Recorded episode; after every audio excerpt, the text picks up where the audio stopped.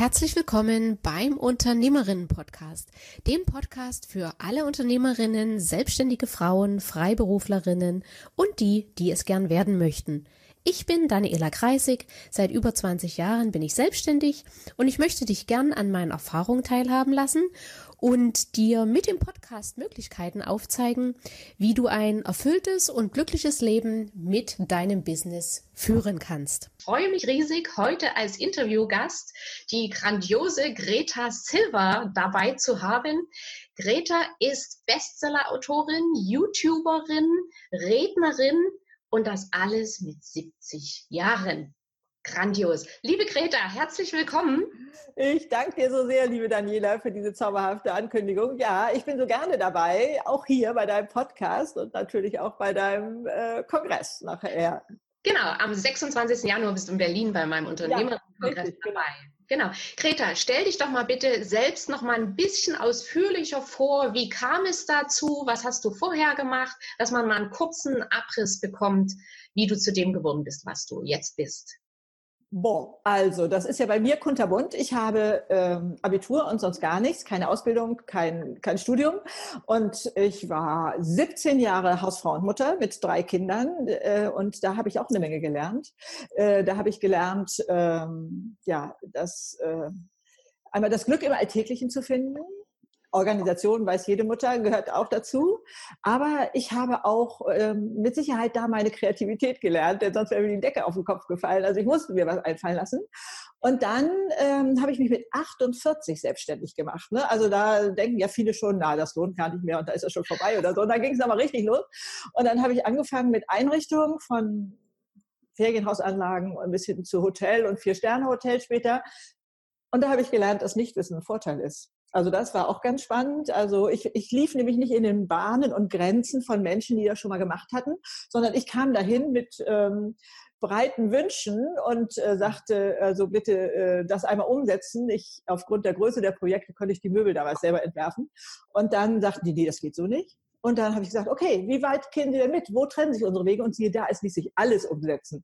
Und da habe ich gedacht, okay, äh, wenn Nichtwissen ein Vorteil ist, weil ich keine Grenzen im Kopf habe, bin ich ja viel mutiger in neue Projekte reingesprungen, die, von denen ich keine Ahnung hatte. Also ich habe dann, äh, hinzu kam bei mir ähm, freie Journalistin, ich hatte eine eigene PR-Agentur, ich habe äh, äh, das fand ich auch sehr spannend, Projektmanagement für große Kongresse noch gemacht. Das fand ich auch ganz, ganz spannend. Ja, und mit 60 habe ich angefangen zu modeln und ähm, Und dann habe ich äh, mit 66, wenn andere in Rente gehen, habe ich einen YouTube-Kanal aufgemacht und ging ins Netz und erzähle der Welt da draußen, wie toll es ist, alt zu sein und dass wir selber fürs Glück tun können. Und dann habe ich ein Buch geschrieben und das geht gerade durch die Decke. Das ist unfassbar, wie Brausepulver auf der Zunge. Schon in der ersten Woche auf der Bestsellerliste und hat mittlerweile bis Platz 8 geschafft. Also das macht mich ganz, ganz äh, glücklich. Und ähm, ja, ich bin als Rednerin unterwegs auf deinem Kongress demnächst. Ja, äh, vielen, vielen Dank für die Einladung, dass ich dabei sein darf. Aber auch in, in der Schweiz, in Zürich und in, äh, auf äh, ja ganz unterschiedlich. Ähm, ich habe auch neulich eine Rede gehalten, das fand ich ganz köstlich. Ähm, in einem großen Verlagshaus, äh, da waren diese äh, Jugend, jungen Werber, ich habe fast hätte ich jugendlich gesagt, nein, die jungen Werber, also die was mit der Werbung zu tun hatten, von beiden Seiten, also von Seiten des Hauses und, und äh, deren Kontakte. Und die waren eigentlich der Meinung, dass man ab 45 bedürfnislos ist. Also das konnte ich widerlegen. ja, also äh, da noch mal ein bisschen Licht reinzuholen. Also es ist so bunt und so spannend und so interessant und es tun sich immer wieder neue Felder auf. Also insofern Kunterwunsch, mein Leben. Ja, und die Vergangenheit auch und die Zukunft erst recht. Also ich weiß nicht, was da noch alles kommt. Also das ist bestimmt noch nicht das Ende. Wenn man mal in so Leben reinguckt, dann läuft da eine ganze Menge Spannendes. Also was so oberflächlich vielleicht so alltäglich aussieht, aber ich denke, jedes Leben hat seine Herausforderung. Ich bin ja auch nicht nur auf der Sonnenseite des Lebens gegangen. Ne? Also sonst, äh, glaube ich, äh, kann man auch gar nicht mal so ein innerlich fröhlicher Mensch werden. Äh, da gehört auch gehören die Phasen dazu, die so wehgetan haben und wie man ja. da wieder rauskommt und wie man äh, so ja, Krisen bewältigt. Ich denke, das ist ja der Vorteil des Alters. Ne? Wir haben ja. schon so viel äh, durchschwommen an schwierigen Situationen und das, äh, das gibt uns eine Gelassenheit. Äh, ne? jetzt ist also Erntezeit. Ne? Wenn wir unser Leben, sag ich mal, so in drei Teile packen, gehen wir mal von aus, wir wären 90, eigentlich ist ja die statistische Wahrscheinlichkeit 87, äh, dann müsste man um 33 rechnen. Von 33 bis 60 ist die gleiche Zeit wie von 60 bis 87. Ich glaube, das ist doch auch den wenigsten klar. Und diese, also vorher war Pflicht mit Kinder äh, aufziehen und mit, mit ähm, ins Leben starten, beruflich und, und äh, diesem ganzen Druck, der dazu gehört. Und klar auch mit diesem, was kostet die Welt äh, und ich fühle mich stark. Und jetzt können wir das Gleiche machen und haben doch mal die gleiche Lebensspanne vor uns mit weniger Druck und mit einem unglaublichen Lebens-Know-how. Das heißt, für mich ist das eine ganz, ganz interessante und spannende Phase. Und da jetzt mal so den Grauschleier von Deutschland wegzuziehen, ja. was so auf dem Alter liegt, das habe ich mir richtig auf die Fahne geschrieben. So war ich gar nicht angetreten. Ich hatte das so spielerisch gemacht, aber mittlerweile bin ich der Meinung oder ich bekomme das auch so signalisiert, dass schon junge Leute, ein 18-Jähriger, der dann sagte, äh, ich bin eigentlich auch der Meinung, Alter ist nur doof.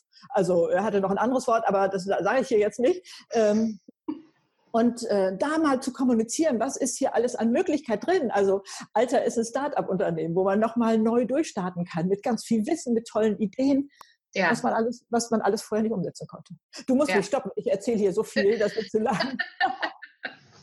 Ja, aber es ist ja so. Ich höre ja auch manchmal im Bekanntenkreis, ne, wenn ich mich ja. zum Beispiel mit 50-Jährigen unterhalte, ach, dazu bin ich zu alt, wo ich dann ja. denke, mein Gott, so ein Quatsch. Du bist ja, richtig, danke. Ja. Leg los. Richtig, ja. allerdings. Ja, also geht gar nicht. Geht gar Und nicht. Also ich sehe mich auch mehr im Alter wie dich, dass ich auch mit 80 noch Dinge umsetze. Natürlich. Wo mancher 40-Jähriger sagt, ist die Frau, hat die noch alle beisammen. Das ist mir völlig egal. Aber ich sei denn, ich bekomme es nicht mit, dass die denken, ähm, tickt die noch richtig, kann ja auch sein, ne? wird sicherlich auch geben.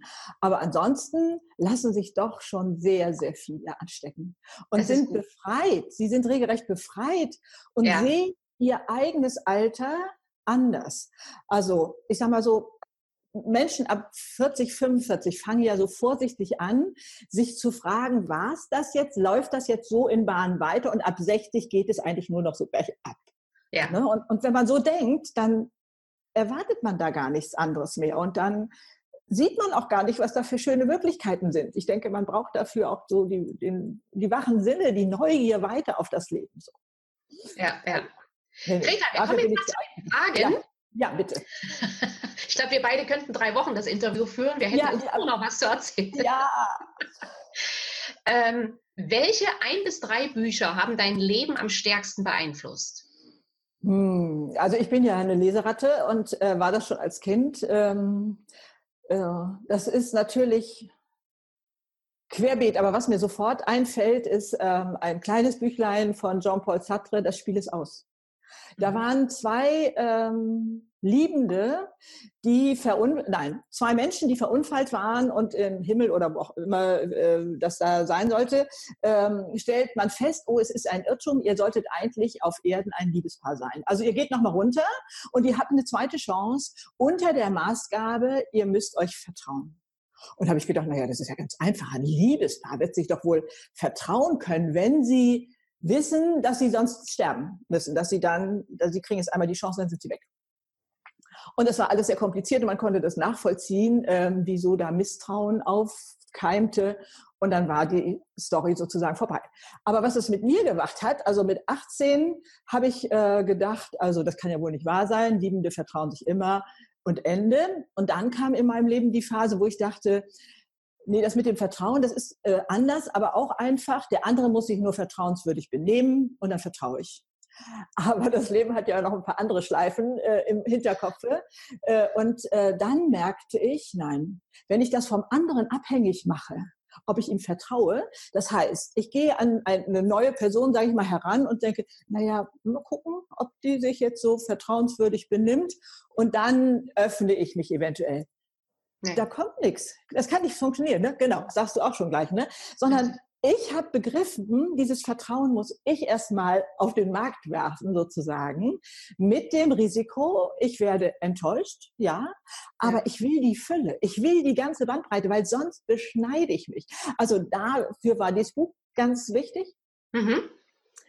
Äh, also sehr beeindruckt hat mich damals ähm, ähm, The Last Lecture, wie heißt aus meinem Leben oder so ähnlich von äh, ähm, Random Paul oder so ähnlich. Und ähm, das ist ein Universitätsprofessor, wo es eigentlich dazugehört, wenn ein Professor die äh, Universität verlässt, dann gibt er diese letzte Unterrichtsstunde. Was hat ihn im Leben geprägt? Aber bei ihm war das so, es ist ein junger Mann, der wusste, er wird an Krebs sterben. Und wie er damit umgegangen ist und was er seinen Kindern hinterlassen wollte. Dieses beschmiert die Wände im Kinderzimmer. Dazu ist ein Kinderzimmer da. Ich durfte das auch. Ich durfte da meine Sterne dran malen oder was weiß ich. Macht es, lebt es und, ähm, und auch wie er mit der Krankheit umgegangen ist. Also ähm, ja, eine Kämpfernatur ohne dieses blinde, äh, ich will das nicht wahrhaben, dass ich eigentlich mhm. krank bin, sondern er hat es immer realisiert und hat sich aber nicht in eine Opferrolle drängen lassen. Das hat mich damals sehr, sehr beeindruckt. Also ähm, wie er da immer noch so aus, ähm, aus dem Leben so das Beste gemacht hat. Ähm, also auch ähm, fällt mir dabei spontan jetzt ein noch. Ähm, Dienstags bei Morie heißt das, jetzt weiß ich aber gerade den Schriftsteller nicht. Ähm, äh, und das ist jemand, ähm, auch ein Universitätsprofessor, ähm, von dem ein ehemaliger Student in der Zeitung liest, dass er erkrankt ist. Und dieser äh, ist selber Journalist und äh, besucht ihn und weiß, wie viel er diesem alten Herrn verdankt. Äh, und die schrei treffen sich immer dienstags und der schreibt seine Lebensgeschichte auf, äh, mhm. was ihn geprägt hat. Aber da auch, wie er mit dieser Krankheit umgeht und wie er sich da reinfügt. Aber auch wie er als Student diesen Professor immer ein bisschen crazy fand, der damals schon ähm, auf diesen ähm, Studentenfesten erschien und da mittanzte äh, und, und äh, sich überhaupt nicht um Konventionen kümmerte. Ja. Hm. Äh, aber jeden Schüler so individuell nahm und ähm, im Beisein auch von ihm, ähm, erinnere ich, ähm, hat er den Eltern erzählt, was für ein kostbares Kind sie haben. Und sowas prägt. Und die Frage ist, können wir das auch sein? Können wir das nicht auch machen? Können wir junge Menschen prägen, so mit ein paar kostbaren Sätzen und ja. sowas alles. Also was da so möglich war. Also ist, ähm, Bücher haben einmal eine ganz große Rolle gespielt. Also damals auch einfach mal aufzuzählen, jetzt ohne sie zu beschreiben. Harper Lee, wer die Nachtigall stört. Also wo, mhm. wo äh, ein alleinerziehender Vater mit zwei Söhnen in sein Wertebild da mitgibt oder äh, Solzhenitsyn, das heißt ungefähr äh, ein Tag im Leben des Alexander Dimitrowitsch, das ist ein ganz kleines Büchlein, wo ein äh, das ist ja Archipel Gulag, ne? also ein, ein Strafgefangenenlager oder was weiß ich, mhm. aus dem er da schreibt. Und dieser Aufseher, wie der abends nach Hause kommt, stolz berichtet, wie er da die Häftlinge noch durch Quälkram dazu gebracht hat, da etwas zu sagen. Und da habe ich gedacht, oh Gott, es gibt Menschen, die, die glauben, sie machen das richtig. Die, die erzählen stolz davon, weil sie der Meinung sind, sie machen das richtig und in Wirklichkeit ist das was ganz Schlimmes. Also dieses zu erkennen, Ne, wie, wie, erkennt man das Böse? Wie, ja. wie, wie hinterfragt man sich immer wieder? Ach, es gibt so viele Bücher, die mich geprägt haben. Also die äh, Liste ist zu lang. Ja, ich glaube, wir hören mit dieser Frage jetzt auf. Äh, oder mit, da kommen wir zur nächsten Frage. Gibt es ein oder welcher eigentliche Misserfolg in dem Moment hat sich dann später als Grundlage für deinen jetzigen Erfolg herausgestellt? Also die Frage ist für mich gar nicht so leicht zu beantworten, weil ich das ja längst als oder nicht mehr als Misserfolg sehe. Also ich glaube, mhm. Man müsste sicherlich sagen, dass ich äh, damals, also mein Vater starb, als ich 19 war und dann kamen etwas trubelige Zeiten, ähm, habe ich also nach dem Abitur gar nichts gemacht und äh, bin dann erstmal als Au-pair rausgegangen. Also sprich, dass ich äh, keine Ausbildung und kein Studium habe, ist sicherlich etwas, was ähm, vordergründig so aussieht, als ob das nicht so gut funktioniert. Aber dass es mir ähm, auch die Freiheit gelassen hat, alles zu machen oder auszuprobieren. Und warum eigentlich nicht? Und äh, probiere ich doch einfach mal oder so. Ähm, das kommt letztendlich daher. Ich glaube, wenn ich jetzt eine Ausbildung gehabt hätte, dann wäre ich vermutlich mehr in dieser Schiene gelaufen. So. Mhm. Äh, also das würde ich jetzt mal so als Beispiel nehmen wollen. Da wird man sehr dann darauf festgelegt, ne? Und da muss man ja. selber unheimlich aktiv sein, um aus dieser mhm. Schiene wieder rauszukommen. Genau, um diese Grenzen im Kopf da äh, wegzukriegen. Ja. Ne? Mhm. ja. Hast du ein. Lebensmotto, nach dem du lebst? Und wenn ja, welches? Äh, ja, die ändern sich, glaube ich, äh, immer mal. äh, jetzt sage ich, ne, wenn nicht jetzt, wann dann? Ne? Also mach und, und leg los. Ähm, dann war bei uns in der Familie so, ähm, wer weiß, was äh, Gutes dahinter steckt. Ne? Das ist ja eigentlich auch so ein, so ein altes Sprichwort. Ne? Medaille hat zwei Seiten und so, das kannte ich auch alles. Aber ähm, dieses, äh, wenn es nicht gut ist, dann ähm, ist das auch noch nicht das Ende. Ne? Das geht noch weiter, warte doch mal ab und gucke, also nicht das Buch so früh zu klappen und zu sagen, oh, und leider hat es nicht, nee, weiter versuchen und so etwas. Also das ist schon, glaube ich, ein ganz wichtiger Punkt bei mir. Mhm. Mhm. Was war dein bestes oder lohnendstes Investment bisher? Alles, was ich für meine Kinder getan habe. Also das ist ganz klar. Also äh, ich denke, das geht wohl allen Eltern so, ne? was die so äh, boah, also junge Familien in die Kinder hinein investieren, sich selber so zurücknehmen. Und äh, das, äh, denke ich, ist ein unglaublich großes äh, Geschenk. Aber man kriegt es zurück. Ne? Das ist, äh, da, da entsteht Bindung, da entsteht Zusammenhalt. Das kann man nicht erkennen, solange die in der Pubertät sind oder so. Jedenfalls hatte ich das Gefühl, oh, oh, also man ja. hat so eine lange Durchstrecke zu überstehen. Aber ähm, meine sind ja jetzt nun schon alle selbstständig. Also der Jüngste ist ähm, 32 und da zu wissen, ähm, also das ist für mich innerer Reichtum. Also meine Kinder waren sowieso meine größten Lehrmeister, wo ich begriffen habe, worauf kommt es eigentlich an im Leben? Ne? Was ja. will ich eigentlich weitergeben? Und äh, so, ähm, also das ist eindeutig zu beantworten. Meine Kinder ist mein lohnendstes und tollstes Invest sehr schön. Was ist eine deiner gern auch verrückten Eigenheiten, auf die du nicht verzichten möchtest? Ähm, ja, äh, ich weiß gar nicht, ob das verrückt ist. Für manche mag das ein bisschen äh, verrückt klingen oder so, aber diese Neugier auf das Leben, dieses ähm, ähm, zufassen können. Also ich glaube, viele haben mal so sekundenlang das Gefühl, oh, das würde ich auch gerne machen. Und, und ähm, knicken äh, oder der eigene Kritiker sagt, ach nee, fang das gar nicht erst an und das und du kannst dieses nicht oder jenes. Das ist dann vielleicht so ein kleiner Teil, den man nicht kann. Du kannst keine Buchführung oder das lass mal bleiben und so. Äh, das kriegt man zwar manchmal auch vom Außen gespiegelt, aber wir selber schaffen das auch ganz schön schnell, unsere eigenen Ideen da kaputt zu machen. Also da zuzufassen und äh, zu sagen, ich probiere das mal aus. Warum eigentlich nicht? Ne, das äh, würde ich sagen, äh, glaube ich, ist, mhm. Ist, für mich nicht verrückt, aber äh, ist so eine Eigenschaft von mir, die, glaube ich, ein bisschen herausragt. Und deine drei größten Stärken? ja, die greifen ja so ein bisschen ineinander jetzt. Ne? Ja, ja. Ähm, diese Neugier auf das Leben in jeder Richtung. Ne? Also auch wenn mhm. ich im mhm. Schlamassel stecke, kann ich heute mehr als früher aufmachen und sagen, ähm, ja, das ist jetzt gerade eine Phase oder da stecke ich gerade drin. Also dieses Ja sagen zu diesen Situationen, sie gehören dazu zu meinem Leben und wie komme ich da raus? Ganz klar. Ne?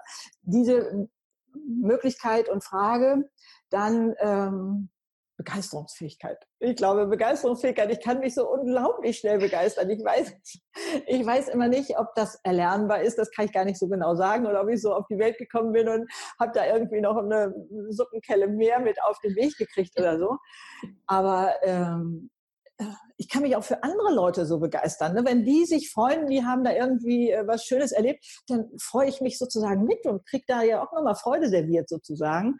Ähm, das glaube ich, also Neugier aufs Leben, Begeisterungsfähigkeit, das sind so meine äh, Sachen. Und ich möchte keine Grenzen im Kopf haben. Also dieses so, ähm, äh, ausprobieren und, und neugierig darauf zuzugehen. Ne? Das haben wir ja aber gerade schon, das gehört da mit dazu. Also das denke ich mal so, das sind, die möchte ich nie verzichten. Also die gebe ich nicht freiwillig wieder her.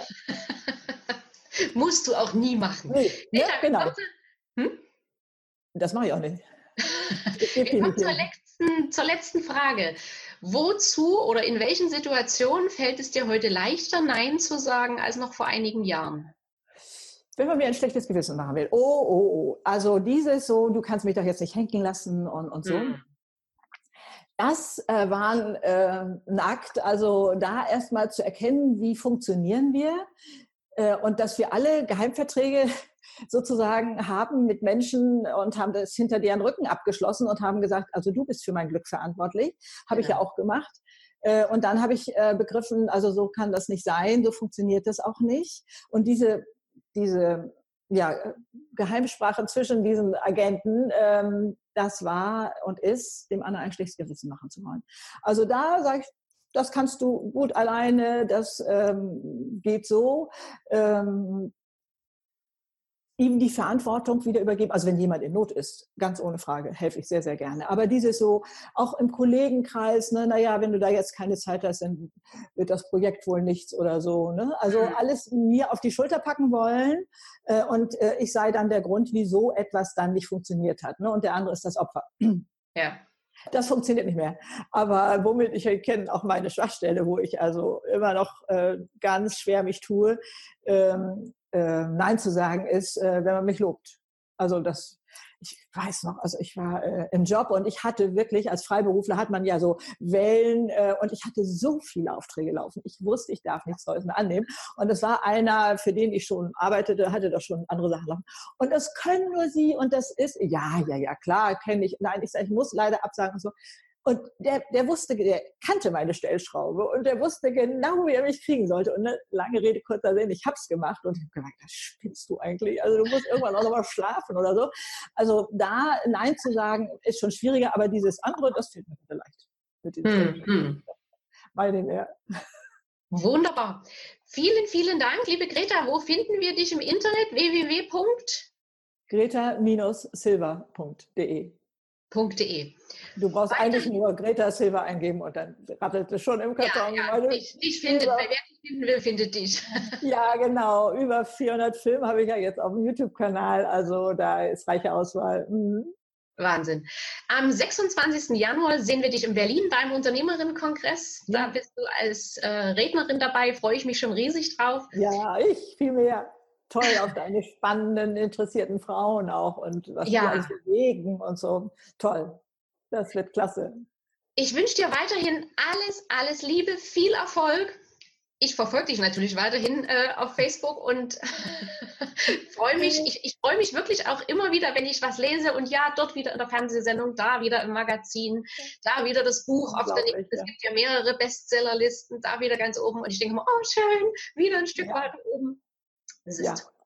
Ja, ich danke dir so sehr für dieses Interview und äh, dass ich in Berlin dabei sein darf. Und ich finde es toll, dass es dich gibt. Du bewegst so viele tolle Sachen. Vielen, vielen Dank und allen Tschüss. Ich danke dir. Tschüss.